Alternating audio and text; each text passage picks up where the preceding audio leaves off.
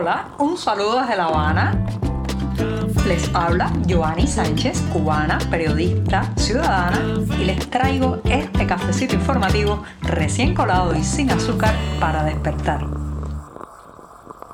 Lunes en la capital cubana, lunes para reiniciar la semana informativa, lunes para estar junto a ustedes y comentarles los temas principales de este 12 de febrero de 2024. Eso sí, comenzar otra vez las jornadas con este programa pues lleva un café, un café amargo, un sorbito largo y así después paso a contarles las cuestiones, las cuestiones principales de nuestro día a día aquí en la isla. Así que voy con este buchito mañanero. Después de este cafecito sin una gota de azúcar que me tomo en una jornada que ha amanecido un poco más cálida, soleada, muy bonita desde el punto de vista climatológico aquí en La Habana, les cuento que el pasado sábado comenzó el llamado Año del Dragón para la cultura china. Una jornada en que se hacen eventos en prácticamente todas partes del mundo donde hay comunidades chinas y que claro, aquí en La Habana, donde tenemos un barrio chino ubicado en la zona de Centro Habana, pues queríamos en las páginas del diario 14 y medio mostrar ese entusiasmo por la llegada de un nuevo año, los festejos, la algarabía, las celebraciones, pero fue una gran frustración porque en realidad el barrio chino el sábado pasado estaba muerto, bien muerto.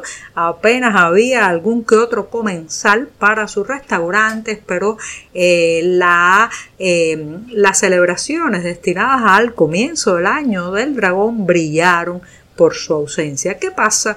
¿Qué le pasa al barrio chino de La Habana? Que normalmente en otras partes siempre es un centro, un epicentro cultural, gastronómico, dinámico en lo comercial, muy dinámico. Señoras y señores, en primer lugar porque nos faltan los chinos. Recuerden que esto ha pasado ser de ser un país eh, con una inmigración constante, de gente trabajadora, con empuje y con ganas de emprender, a ser una isla en fuga, un país donde nadie quiere vivir y se va como puede. ¿Qué migrante va a venir a sentarse aquí? Entonces, claro, eh, los chinos que llegaron a principios del siglo XX, del siglo pasado, han ido envejeciendo, han ido muriendo, sus hijos también, algunos han hecho las maletas y partido del país y al barrio chino le faltan en primer lugar los chinos. Por otro lado, eh, la situación también es que la infraestructura del lugar está muy dañada y aunque puertas adentro un restaurante pueda mantener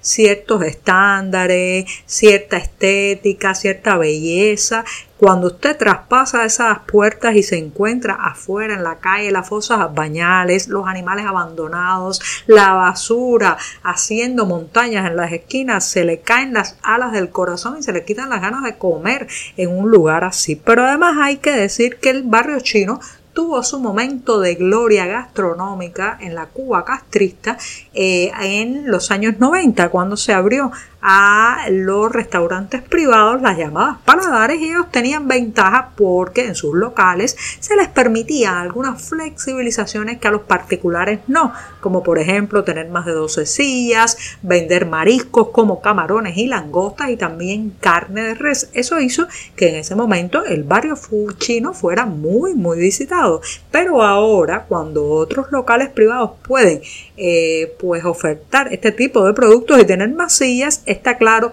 que lo que vale es la calidad y los clientes miden los estándares y lamentablemente el barrio chino no cumple esos estándares. Por eso también está deprimido, pero sobre todo por la falta de libertades de organizar un festival, una gran fiesta, sus eh, festejos del el año del dragón que recién comienza, todo eso pasa por autorizos, burocracias, permisos de gente que ni siquiera entiende la cultura china. Mientras no se le dé libertad, inversiones y la posibilidad también de inmigrar para quedarse y emprender en la isla, bueno, pues lamentablemente nuestro barrio chino se irá así de muerto, así en un estado que languidece cada día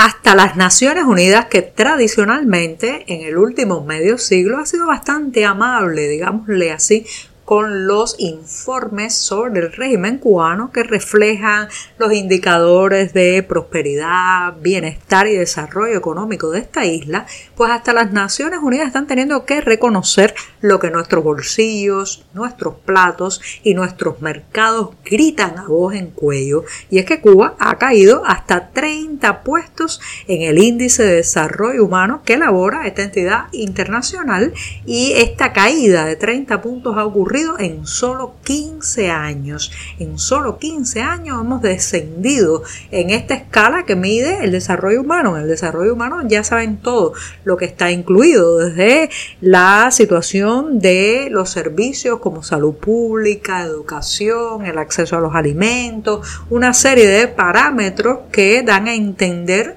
el bienestar, la comodidad y la situación en que habitan los, residentes de un país. Bueno, pues déjenme decirles que además este dato es muy, muy preocupante porque si se compara con 1995, cuando en este país estábamos sumidos en la crisis económica profunda que el oficialismo dio en llamar con el amable eufemismo del periodo especial, pues si se compara con ese momento, la isla estaba en ese instante 13 posiciones por encima de lo que está ahora. O sea, estamos aún en un hueco mucho más profundo que en el periodo especial. Vamos a ver qué va a hacer el régimen con este dato, pues se trata de un indicador que frecuentemente exhiben como uno de sus grandes éxitos. Bueno, ni Naciones Unidas ya se cree el globo, la pastilla edulcorada de que este es el mejor de los mundos posibles.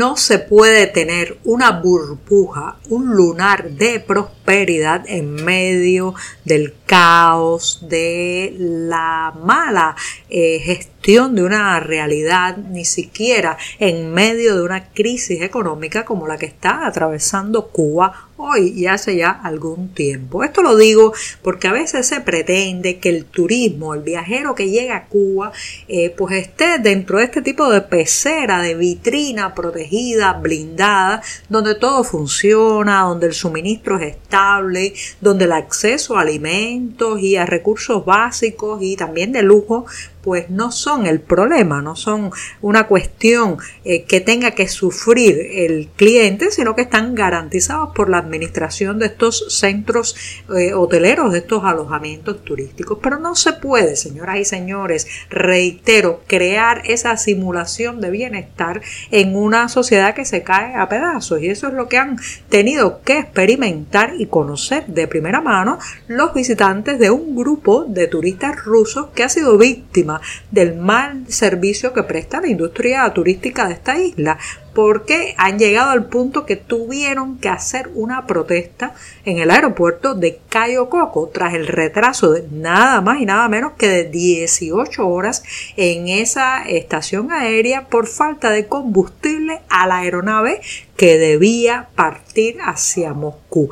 Estos clientes pues se encontraron con el hecho de que su vuelo estuvo retrasado, algunos dicen porque se rompió el camión cisterna que transportaba el combustible al aeropuerto y otros alegan que el problema es que en el propio aeropuerto no había existencia suficiente de combustible para eh, pues abastecer a la aeronave en su larguísimo vuelo. Lo cierto es que se pusieron bastante molestos y con razón estos turistas rusos, porque señoras y señores, son rusos, no son soviéticos, no nos deben la camaradería dócil de antaño, no tienen que pensar como un grupúsculo eh, ideológico en afinidad con La Habana, sino que han gastado su dinero para hacer estas vacaciones, han salido de sus casas, ahorrado durante bastante tiempo y se encuentran con la frustración de que el avión que los tiene que conducir en un larguísimo trayecto, reitero, además no sale a tiempo, sino que está retrasado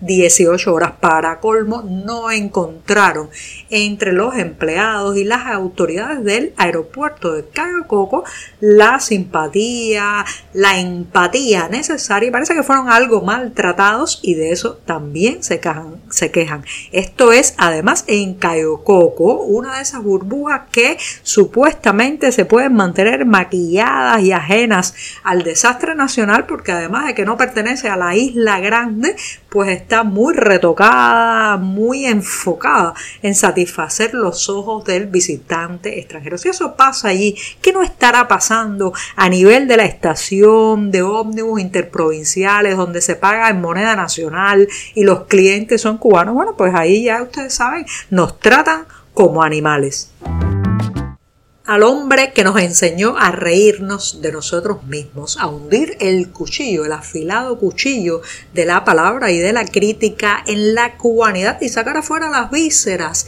para observarla con un ojo crítico y también sarcástico. A ese mismo, al escritor, poeta y dramaturgo Virgilio Piñera, estará dedicado al espacio Viernes de Tertulia del 16 de febrero próximo en la ciudad de Miami, Estados Unidos. En esta ocasión se estará presentando un volumen que lleva por título Poemas Perdidos de Virgilio Piñera, escritos entre 1935 y 1979. En este caso, la edición del libro, la introducción y las notas del volumen, pues están a cargo de Enrico Mario Santi y la entrada al lanzamiento será gratuita. Los detalles para acceder a esta presentación los pueden encontrar en la cartelera del diario digital 14 y medio, donde decimos el horario, el lugar en específico, donde se lanzarán estos poemas perdidos que prometen, prometen porque vienen de la mano de un hombre que nos definió, nos